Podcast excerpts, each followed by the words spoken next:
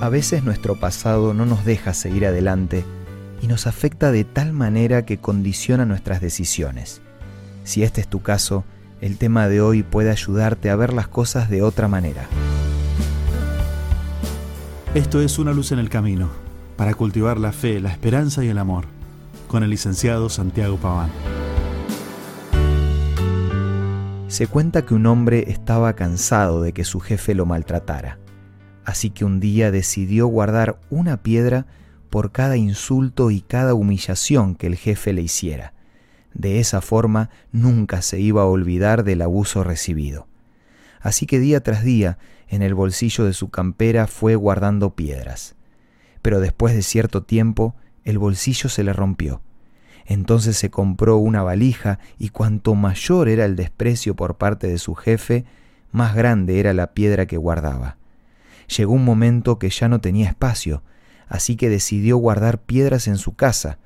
Había piedras en el jardín, en la cocina, en el dormitorio y hasta en el baño. Una tarde pasó frente a su casa un geólogo.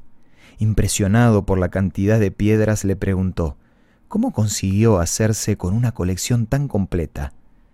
Un poco avergonzado el hombre le contó todo. Qué triste historia, dijo el geólogo, y con una mirada de compasión se fue del lugar. Ocho meses después, el geólogo volvió a visitar la colección, pero cuando llegó a la casa vio que ya no había ninguna piedra y todo el jardín estaba lleno de flores. Cuando llamó a la puerta, el hombre lo recibió y al ver la cara de desconcierto del geólogo le explicó, Yo juntaba una piedra por cada dolor, pero usted me hizo reflexionar y decidí que en vez de guardar piedras por cada ofensa, ahora plantaría una semilla por cada cosa linda que me pasara. Este hombre, con un pasado doloroso de maltrato, podría haber tomado tres caminos. Volverse un maltratador y repetir lo que vivió, tomar el camino contrario forjando relaciones de cuidado extremo o con demostraciones de hiperafecto, o elegir una nueva alternativa aprovechando la libertad de construir un nuevo camino. En las dos primeras opciones, el problema es que iba a seguir atado a su pasado doloroso para construir su futuro. Y el centro del mensaje de hoy es lo que David entendió y escribió en el Salmo 42. Por más duro que haya sido tu pasado, Dios te puede dar un nuevo futuro sacándote del pozo y dándote una nueva vida llena de alegría y de esperanza.